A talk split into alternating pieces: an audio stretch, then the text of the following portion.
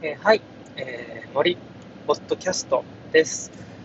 えー、今日はですね、えー、ツイッターから、えー、ポリアモリーについて、えー、お話ししてくださいということを、えー、コメントで書いてくださった方がいたので、えー、ポリアモリーについて、えー、お話をしてみたいと思います。えっ、ー、と、皆さんは、えー、ポリアモリーについて聞いたことはありますか？えっ、ー、と、ポリアモリーっていうのは、えー恋愛、日本語に訳すと、え複数愛みたいな、えー、訳をする、訳出を当てるような、えー、恋愛の形態のことです。えっ、ー、と、まあ、いわゆる今当たり前とされている、えっ、と、一人と一人が付き合う、あるいは結婚するという、え恋愛のことを、え恋愛恋愛の考え方のことをえっと、モノガミというふうに言います。考え方とか、えそういう恋愛をしている人のことですね、を、えっと、モノガミというふうに言います。まあ、モノは、えっと、一つっていう意味ですね。えモノポリーとか、えー、モノ、なんだろう、時に使われる言葉ですけど、ポリは、えー、複数って意味ですよね。ポリエステルとか、えー、ポリ、ポリリズムとかね、えー、そういった時に使うのがポリという言葉ですけれども、そのアモールかな？ポリアモールかな？そういう、えー、複数の恋愛のことを、えーと、ポリアモリーというふうに言います。えっ、ー、と、なんで、えっ、ー、とですね、ポリアモリの話をせえというふうに言われたかというと、えっ、ー、と、僕一時期ですね、え自分のことを、ワイはポリアモリーじゃと言っていたことがあって、まあ、実際に、えしていたかというと、していたかと、形式上、えなっていたかというと別になってなかったんですけど、えー、と思想として、えポリアモリなんじゃないかみたいなことを、え言っていた時期があるので、えちょっとその話をしたいと思います。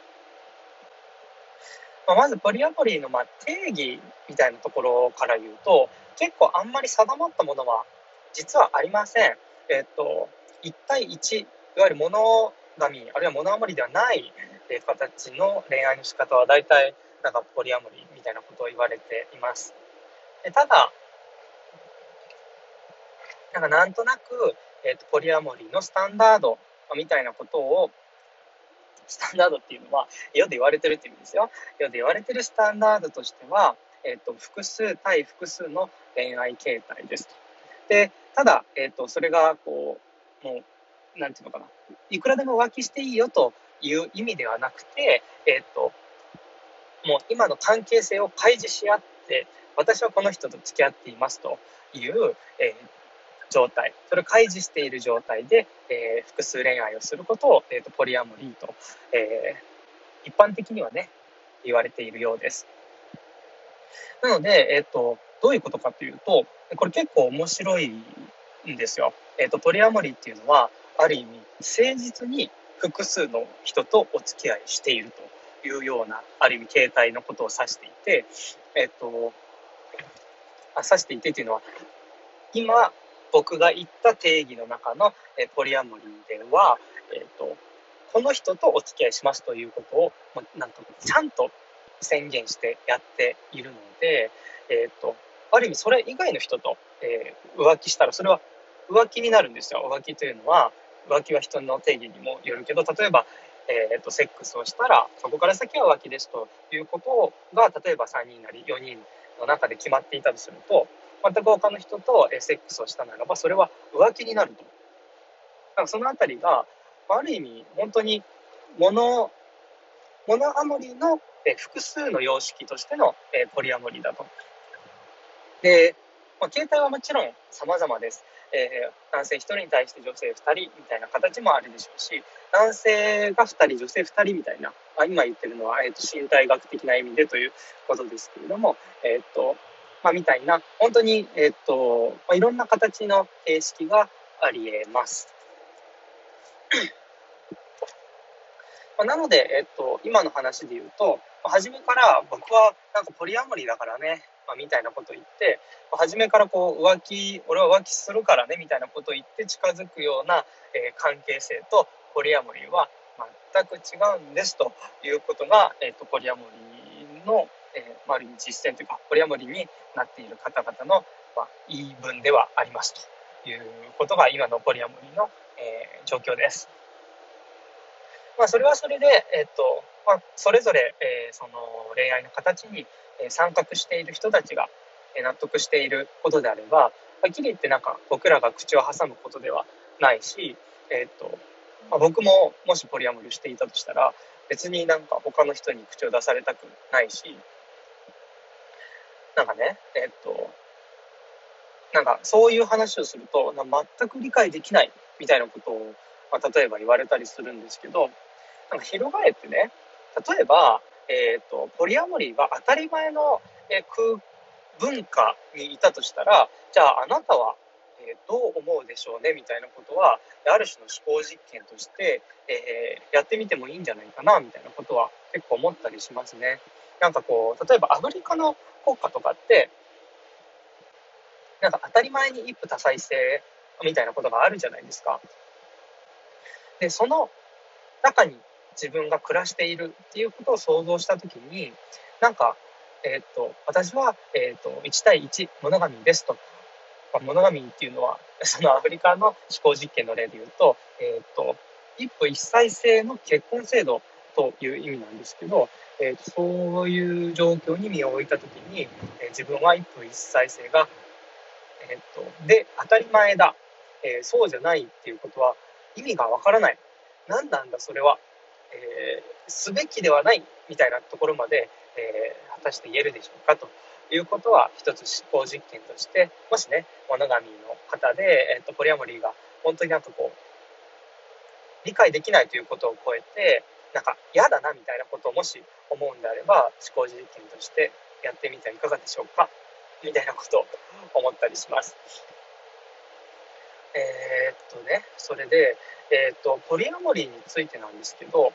僕は結局ね結構最終的にたどり着いたえーと、思想の、えーとまあ、イデオロギーとしては、えーと、リレーションシップアナーキーっていう、まあ、言葉が、え、ございまして、え、結構その辺りに落ち着いてきたかなと思っています。えっ、と、どういうことかというと、えっ、と、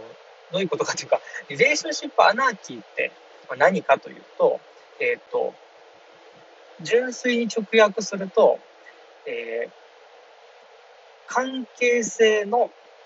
無政府状態かな？アナーキー、アナーキズム？え関係性反抗状態？そんな感じかな。まあ、要するに、えっ、ー、と、リレーションシップアナーキーっていうのは、えっ、ー、と、関係性というものは、初めから、え名前が決まっていたりとか、えー、1位に定まっているわけではないという態度を、えー、取りたいというイデオロギー、取りたいというか、ですというイデオロギーです。えー、もうちょっと説明しますね。えー、今、例えば恋愛というものは、えー、1対1ですべきものですと。えそれ以外の、例えば1対2で付き合ったりしたら、それは浮気だみたいな、こう、認識、え認識というのはここでは、えコモンズとしての常識があるじゃないですか。えがあるとするじゃないですか。で、あるいは、え、今そこに新しい別解として、え、ポリアモリーっていうものがあってもいいんじゃないですかと、えー、複数恋愛の形があってもいいんじゃないですかという、まあ、意義が提出されているわけですよね。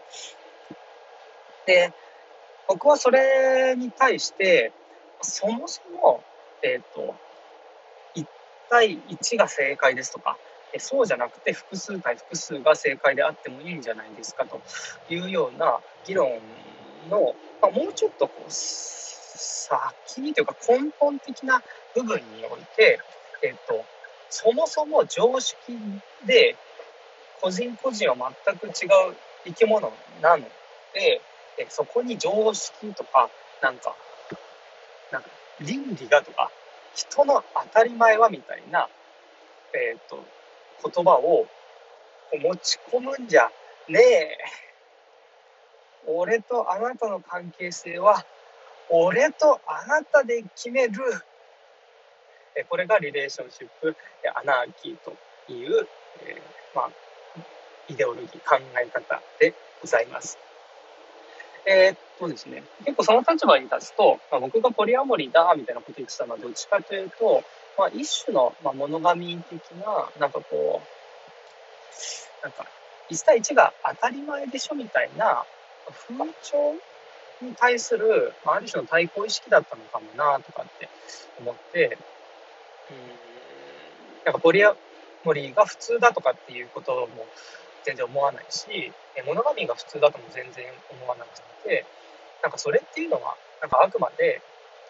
えっ、ー、と、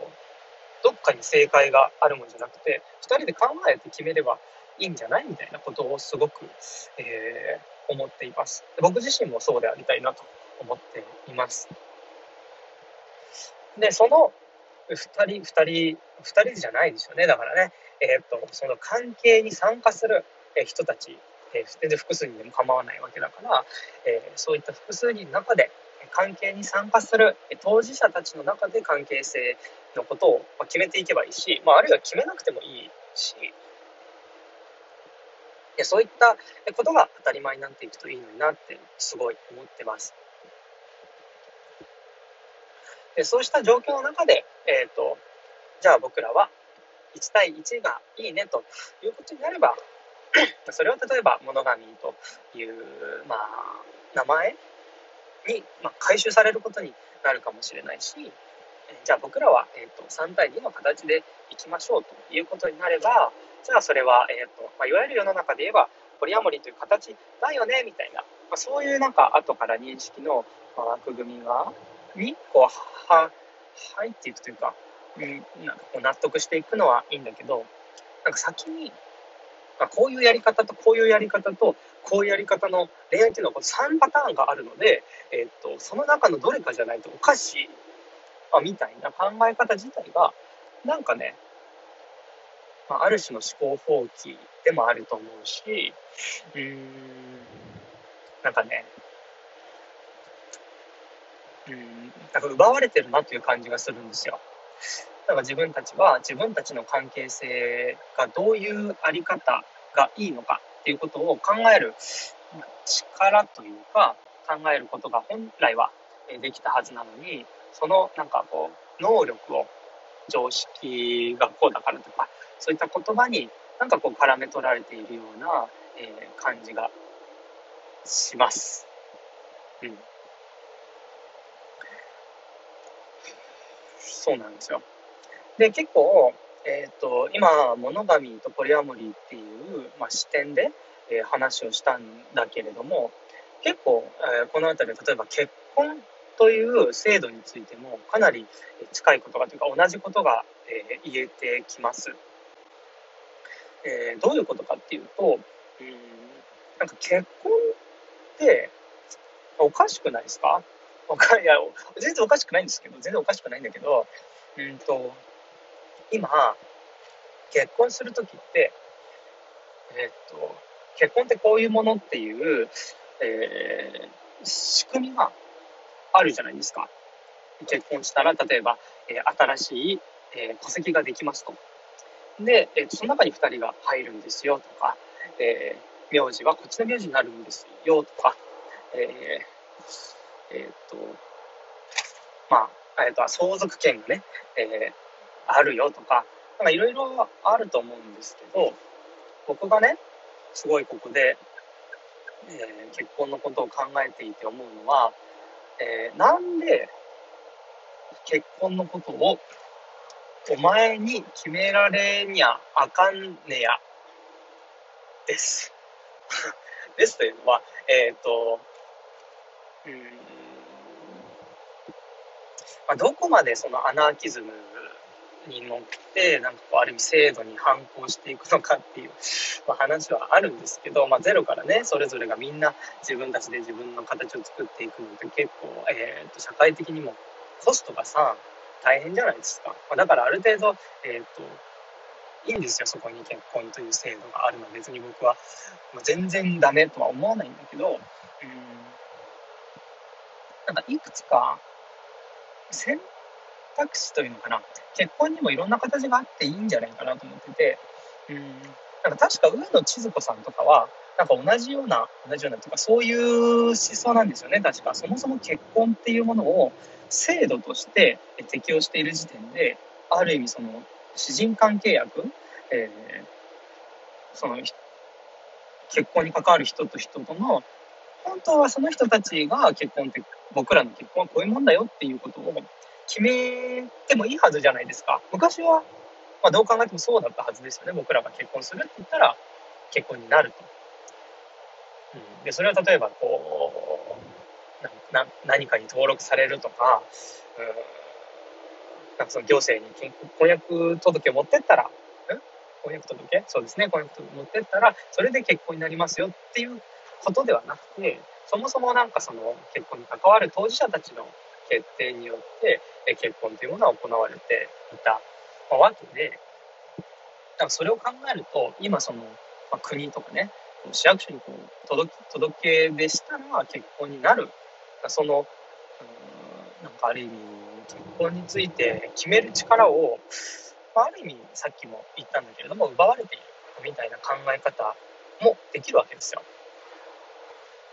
で、なので結構上野千鶴子さんとかは、あの、なんか同性婚みたいなのあるじゃないですか。同性は性別のせいですよ。同性婚みたいな話があるときに、なんかそもそも結婚って、その、関わる人同士が、えー、決めるものだから、えー、制度に縛られているという、えー、それ自体がもしかしたらおかしいし、制度に、えー、丸め込もうとしている国みたいなものがおかしい。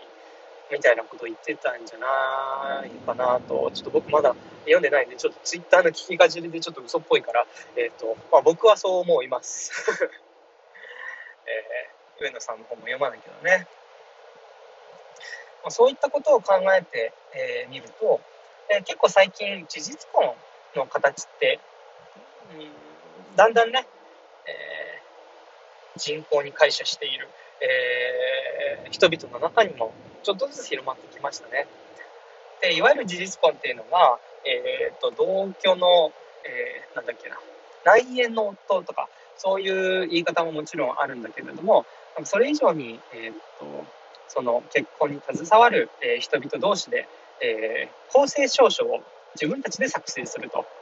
でそれによって、えーと、と主人間主人間契約によって結婚を成立させようということをやっている人が、えー、ちょっとずつ出てきましたね。えーと、結婚っていうのはそもそもそのさっきの、えー、論理で言えば、えー、したいとその結婚みたいなものをしたいと思った、えー、関わる人同士の、えー、契約なので本当に私人間の契約ということで自分たちで契約書を公正証書を作成して、えー、私たちは、えー、これでもう結婚しますという言葉を使うのかまた別として、え例えばこんな風に、えー、例えば、えー、他の人と成功したら私たちのこの関係は解消されますとか、えー、なんか、えー、遺産はこんだけ渡しますとか、えー、なんか2人で頑張って家庭を築きますみたいなことをね、えー、契約書として作ってで2人で、えー、自分たちで結婚の内容を定義してでそれによって反抗してそれを、え、公正証書っていうのはなんか公正役場っていうところの公正役場？公正証書役場？そういったところがあって、え、私人間契約の契約書を持っていって、これをなんか公式に認めてくださいっていうことができるんですね。そこに持ってって、本当の契約書、もうこれで契約は成立しました。っていう形にして、えー、結婚、まあ事実婚ですね、事実婚をするという、えー、形なんですけど、えー、そういった形式を取る人がちょっとずつえ出てきています。まあ、これはまさに、えー、っとその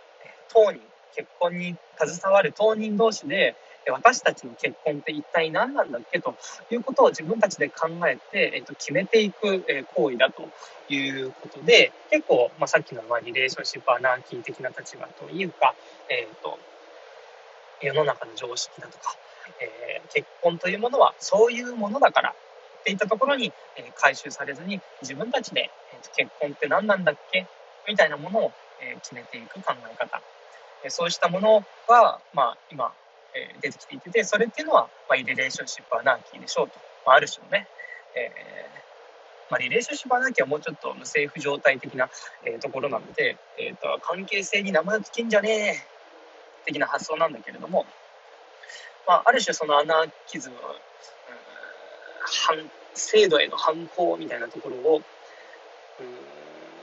に対してまあもうちょっと自分たちで考えて決めていこう的な、えー、っとえー、っとえーと、エツヨ・マンジーニ、イタリアのデザイン学者エツヨ・マンジーニの言葉を借りればデザインケーパビリティの発露としての、えー、結婚というものが、えー、立ち現れているのではないでしょうか。えー、っと、えー、何の話をしていたかというと、えー、恋愛の形であれ、えー、結婚の形であれ、あるいは家族みたいなことであれ、えー、とそれって本来的に、えー、と独立した個人と個人と、えー、個人、え複数の個人の間のうんなんか独立した人たちが決める自分たちで決めるべき、え関係性でしか本来は、えないわけですよ。まあね、もちろん、えっ、とじゃあもう子供が生まれたんだけど、えー、独立した個人だからあとは一人で生きてみたいなそれはちょっとさすがに、えーと、法律で守るべきかもしれないんだけれども、えーと、独立した個人として例えば恋愛だとか、えーと、結婚だとかっていうことは、えー、定義、えー、それぞれが自分たちで定義して、えー、決める力があるはずです。でそれを、えー、と僕が言っているのは、えー、と常識がとか、えー、倫理がとか人間の自然対話みたいな形でなんかある意味、えー、本来は自分たちで決めるべきことを先に誰かが決めてしまっているなんかあるいはそこに依存してしまっているという現状があるのではないでしょうかという、え、問題提起、ま、みたいな話をしたつもりです。でそこに、えーと、今、えー、関係性に名前は決めないという意味での、えーと、アナーキズムとして、えーと、リレーションシップアナーキーという、まあ、考え方があるんですよ。でさらに、えーと、それを、えー、制度とか国家あるいは常識みたいなところに委ねるんではなくて、えーと、自分たちで決めていくべきなんじゃないですか、えー、自分たちの関係性のことを、えーと、自分たちで決めていきましょうという意味での、えーと、事実婚における、えー、公正証書、えー、ちゃんと契約書を作って、えー、契約して結婚するみたいな形での事実婚みたいな形であったりとかあるいは、まあ、自分たちで、えー、と決めて選んだ結果としてのモノガミであったりとかポリアモリーみたいな形といったものが、え、これからはすごくこれからはというか、えーと、僕の意見ではすごく大事なんじゃないかなというふうに、え、思っています。うん、そうですね。そういうこう自分たちで、えー、と決めて決めていこうみたいな、えー、ことっていうのが、えー、これもこれ自体もある意味制度に絡め取られている、え、ところからの反抗っていう意味ではすごく アナーキーな、えー、考え方です。で、実は、えーと、こういったことを言っているのが、えーとですね、えー、オーストリアかな？の、えー、哲学者、えー、イワン・エリーチさんという人がいて、その人が、まあ、脱制度、脱官僚みたいなことを言っているんですよね。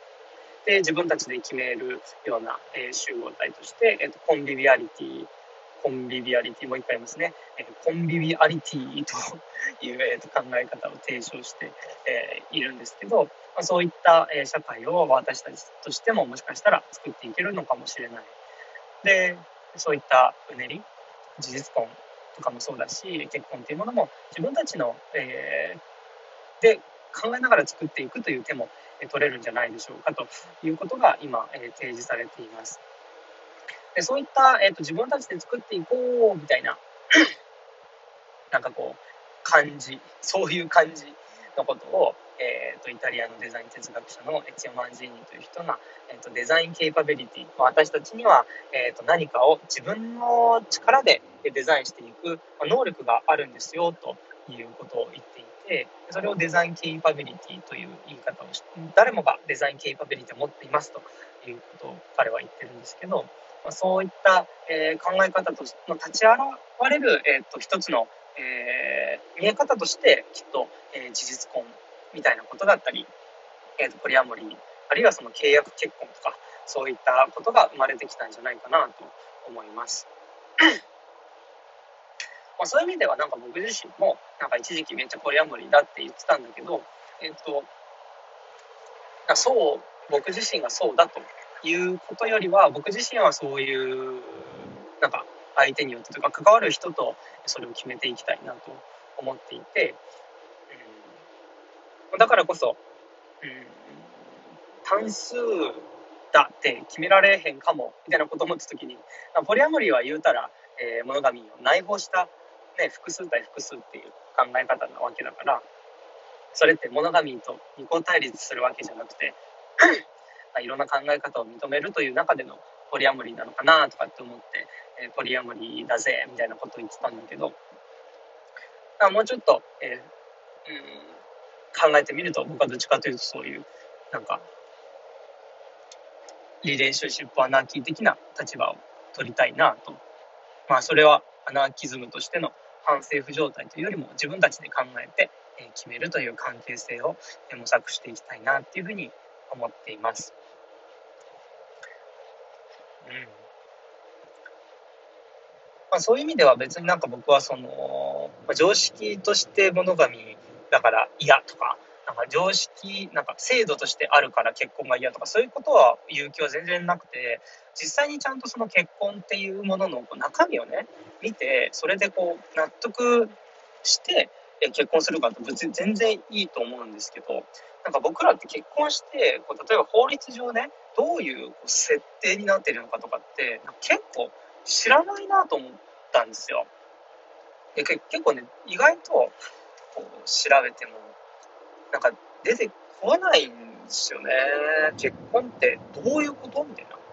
もちろんなんか結婚っていうのはえー、その結婚届に2人名前とか書いてね出せば結婚っていうことになるんだけどじゃあそれでどういう制度上の、えー、ことになっているのかってちゃんと分かっている人ってなんかねほとんどいないんでみんな結婚してるじゃないですか。なんかそれっていうのは、まあ、ある意味その社会のねなんか結婚するのがいいぞみたいな、なんだろう、うんななんかそそこにちょっとこう、すごく委ねてしまっているなっていう感じがあるんですよ。別にね、それがめっちゃ問題だっていうことはそんなに思わないくて、意外と僕は。なんか、それってその国として、あこれが結婚ということでいきましょう。えそうした方がみんな、えっ、ー、と、それをとりあえずこうみんな、えっ、ー、と、なんだろう、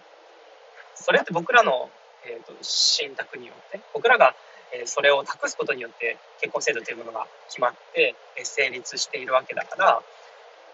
それで問題ないって、みんな思ってるからその結婚制度になってるわけでだから僕らもそれをとりあえず、えー、信じてじゃあちょっと本当に細かくまで分かってるわけじゃないけど結婚っていうシステムを僕らとしても賛同してとりあえず選択しときましょう。まあ、みたいな選択は全くこう、全然おかしいことじゃないし、合理的な選択だと全然思うんですけど、だからそこで、えっと、なんだろう、思考能力を奪われてはおかない方がいいんじゃないかな。っていうことはすごく思ってるんですよ。うん、で、実際に見てみて、例えば、えっと、その制度が賛同できるんだったら全然それに賛同すればいいし、私はこの、えーと、名字が一緒になっちゃうっていうことがどうしても納得できないので、結婚ではなくて、自分で、結なんか結婚、結婚というか、えー、何らかのこの人との契約が欲しいので、じゃあ、え、公正証書を作って、えー、事実婚という形にしましょうとか、なんかそういう、なんかな、態度というのかな、が当たり前になっていくと、なっていってもいいのかなって、すごく思っています。でそういう意味では逆になんか体制側というか僕らが、まあ、民間側というのかなから、えっと、できることって意外といっぱいあるんじゃないかなと思ってて、えっと、事実婚するときにこういうテンプレート使えるかもしれないですよみたいなものをこう世の中に普及させてみるとかあとは結構ポリアモリーみたいなことも結局なんか何も指標がない中で、えー、僕らが、えー、新しい形みたいなものを構想するのってかなり難易度が高く高いというかそもそもそれって思考するしないっていうことも前提にとして考えるヒントもないって結構大変なんですよね。だから僕らの側からなんかこんな恋愛の実験をしてみましたみたいな、えっと、コンセプトを提出して世の中には、えー、モノアモリーもあるしポリアモリーもあるし、まあ、こんな恋愛もこんな恋愛もこんな恋愛もありますみたいなことをどんどん、えー、当たり前にしていくことってすごい大事なんじゃないかなと思っててで初めは例えば反対があったりとかそれこそ、えー、同性婚とかは今も反対が、えー、あるんだけれども、えー、どんどん新しい正解っていうものを作っていって それは全然野良の、えアナーキーな提案でもいいんだけれどもそれを実践する人がだんだん増えていった時にあれ？なんか制度側としてもこれが制度され制度になってないのっておかしいかもみたいなことになった時に制度になるなんかそういったことが結構これからどんどん起こっていくんだろうなと思ってるんですよ。まあ、そういう意味では、例えば、じゃあ、モノガミっていうものがありますと。で、ポリアモリーがありますって言ったときに、うーん、これは例えば、えーと、単数と複数みたいな話なんだけれども、その、えーと、ポリアモリーの中にも、えさっき言ったように、えーと、ポリアモリーはその完全に浮気を許さないという、えー、形式なんだけれども、お互いに完全に浮気を許し合うっていう関係性にきちんと名前がついてもいいだろうし、うん、なんだろうな。うん、なんか、ちょっとわかんないけど、えー、っと、うん、うん、なんかそういう、いろんな形が、そうそう、本当にあってよくて、で、そういういろんな形をどんどんこう正解をね、正解っていうのは別解って僕は言ってるけども新しい別の正解をどんどん提示していくことによってなんかその境目をなんかだんだんえなんかもうどうでもよくねみたいな。決めなくてよくねそこらへんみたいなことになっていった時になんかこうそれって当たり前になっていくと思うんですよね。でそのこういろんな選択肢があるんだからじゃ自分で選ぼうぜみたいなこう世の中になっていくというような、えー、とモデルをどんどんどんどん作っていけないかなまあ、みたいなことを結構思っています。最近ではね、特に LGBT の、えー、界隈って言うと変だな、LGBT の考え方の、えーと、発展の中で、えー、だんだんそういう、なんかどうでもよくね？みたいな、え、感じに、まあ、それってすごくいい意味でね、いい意味でどうでもよくなってきてんじゃないかなと思ってて、えっ、と、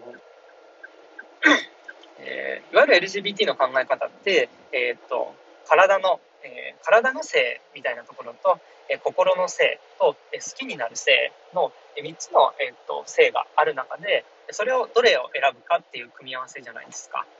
でそれはうんまあ選ぶというか、えそこそれはすでに選ぶというよりもそこにすでにあるということでしかないんだけれどもそれって実際にはグラデーションで無限の組み合わせがあると。でそれっていうのはこうグラデーションの中でこの位置っていうことだけではなくて日によっても変わるし、えー、どっちもみたいななんかそのグラデーションのグラデーションというか選択範囲がめっちゃ広いみたいなこともあるわけですよね。そういったことになってくると自然に選択肢なんて無限じゃんみたいな。でこう体はこっちで、えー、精神はこっちで好きな人はこっちみたいな組み合わせにそれぞれ名前を付けるっていうことよりもえーと、あっていうことが、えーと、だんだんこう起きてきて、えーと、それがレズビアンですとか、えー、ゲイですとか FTM ですとかなんかそういうなんか F2X ですみたいなね、えー、こともあるんだけどそれがだんだんこうたくさん名前が増えてきてなんかよくわかんないからもうよくわかんないんでいいんじゃない？みたいな感じになっていくとあなんかじゃあ僕もどんな感じでもいいのかな？みたいなことをみんな思えていけるようになったりするのかしら。そういうふうに僕はね、なるんじゃないかと思っているんですよ。だからその意味で、例えば恋愛の形とか、えー、改めて言うんだけれども、恋愛の形とか、えー、結婚の形とかっていうものが、えっ、ー、と、いろんな形っていうものがいろんな人が実験する中で、えー、見えてきて、えー、んいろんな人がいろんな当たり前を、えー、選べるようになっていく。っていったことをに、うん、をしていきたい？していきたいと言っていいのか？そうだね。していきたいなって思っています。その意味では恋愛とか、えーと、結婚とかもそうなんですけど特に家族の形みたいなことは僕すっごく、えー、余白があるなと思っているんですよ。それこそ万引き家族みたいな全く血が繋がっていませんみたいなことの中にも、えっ、ー、とまあ、いろんな家族、まあ、あれが家族だという人もいれば、あれは全然家族じゃねえみたいな感想を持つ人もいると思うんですけど、家族の形って本当にすごくいろんなパターンをまだまだ提出できる余白があるなと思っているんですよ。今ちょっと狭すぎるなって僕個人としては思っていて、そのあたりはもうちょっとこれからえーとまあ、ポリアモリーみたいなこととか事実婚みたいな新しい恋愛結婚の形が出てきた先のところに本当にいろんな家族観っていうものが、えー、提出されてくるといいなって、まあ、思ったりしています。うん。なんかそういう意味ではなんか僕たちという一人一人の存在もあのそれこそエツヨマンゼーニが言っていることなんですけども非連続な未来を描こうっていうことを言ってるんですね。それはあの、まあ、あくまでその連続的な未来が悪いということじゃないんだけれどもえー、っとうんそうデザインキーパビリティ一人一人がデザインする、えー、力があるんだよ自分たち自身のことを決める力が自分たち自身っていうのは、えー、自分たちが住む社会のことも含めて自分たちが住む星のことを含めて、えー、と決める力があるんだよということでデザインキーパビリティというものが私たちにはあるんだよということを言っているんですけどそのデザインキーパビリティを使って、えーと、非連続な未来を描こうと言ってるんですね。でそれっていうのはもちろん、えーと、自分が納得できるものについては、えー、それを選択していけばいいんだけれども、えーと私たちにもえー、本当に小さくても非連続な未来は描けるみたいなことを言ってるんですよ。でそうしたうんなんかこれまでの常識がこうだったからじゃあそれをなんかちょっとだけこう DIY して、えー、なんだろうなうまく自分の方を合わせていくみたいなことよりも、えー、自分がこっちだと思うんだよなみたいなことをなんかこう実験、実験してみる。で、それを共有してみるみたいなことを、本当にそれぞれがね、生活実験、人生の実験としてやっていくことで、なんか見えてくるものだったりとか、うん、なんか社会にこう、ちょっとした波紋を広げられることだったりとか、あるんじゃないかなと思っていて、うん、そういう意味ではなんかみんなにやれみたいなことを言う気は全然ない、ないんだけど、えっ、ー、と、っぱり僕らの世代はさ、えーと、たくさんの別解を作るっていうことが、え、ー、と、なんか一つのイデオロギーというか、えー、まあ、最近はプルーラリズムっていうかね、多元主義みたいないろんな考え方があっていいんやで、みたいなのが当たり前にな、な、に受け入れられつつあるんだけれども、なんかそういう考え方をね、どんどん皆さんと一緒に作っていけたらなぁなんて思ったり、思わなかったりうん、最近ずっと考えてるのはそのあたりですね。恋愛とか結婚とか家族みたいなこともそうだし、えー、街づくりとか、えー、教育とか福祉とか、えー、っと、なんかそう、いろんなことにつけて、もう、結構同じような考え方の素地で、えー、こんなところに行き着いているんですよ、最近は。うん。なので、えー、そうです。皆さんと一緒に、まあ、ある意味、楽しみながらっていうとちょっと変な言い方になっちゃうかもしれないんだけど、えー、自分たち自身が、えー、自分たち自身がこれがいいなって思うものを、えー、一緒に考え、一緒に決め、一緒に作っていくといったことを繰り返すっていうような、うん、そういう当たり前みたいなものを、えー、作っていきたいなと考えている、えー、昨今でございました。はい。そんな感じでしょうか。はい。じゃあ今日も、えー、お聴きいただきありがとうございました。えー、では、さようなら。